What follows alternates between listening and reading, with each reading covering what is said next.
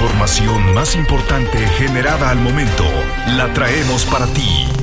Radioincro.com En la tarde del martes 28 de marzo de 2023 te presento la información. Actualidad informativa.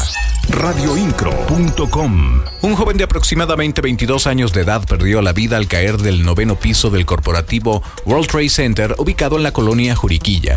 A través de la línea de emergencias 911 se reportó el accidente.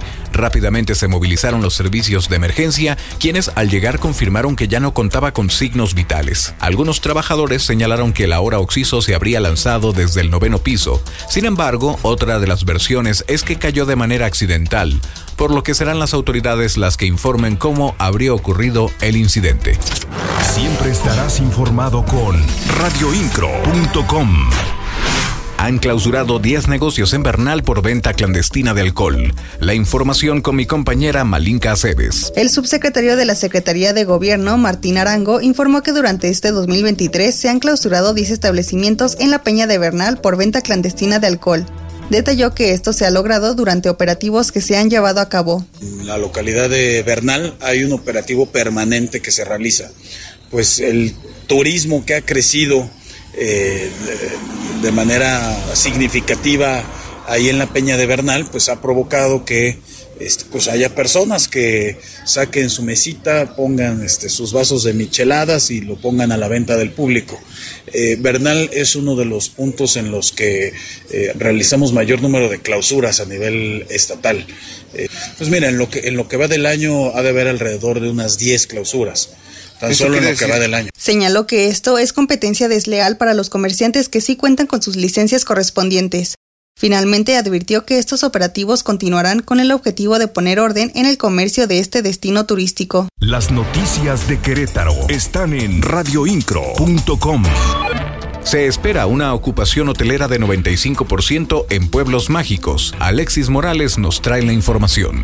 El presidente de la Asociación Mexicana de Hoteles y Moteles de Querétaro, Camilo Antón García, consideró que durante estas vacaciones de Semana Santa se espera llegar a un 95% en la ocupación hotelera en los pueblos mágicos.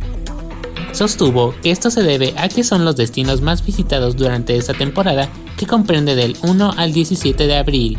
Eh, Querétaro cuenta con mucha oferta ahí y, yo creo que van a estar pues, a niveles del 90 y 95%. La verdad es que llenan.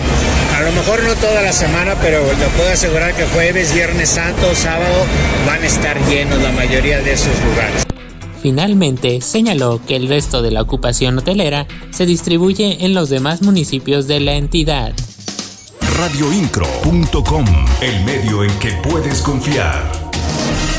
Con el objetivo de fomentar la actividad física y la convivencia familiar, el presidente municipal de Querétaro, Luis Nava, anunció la reapertura de las actividades acuáticas en el Parque Bicentenario durante todo el mes de abril radioincro.com. El presidente municipal Luis Nava informó que resultado del trabajo entre el DIF municipal, la Procuraduría de Protección de Niñas, Niños y Adolescentes y la sociedad responsable, se ha notado una reducción de 47% menos en la presencia de menores trabajando en cruceros. Actualidad informativa.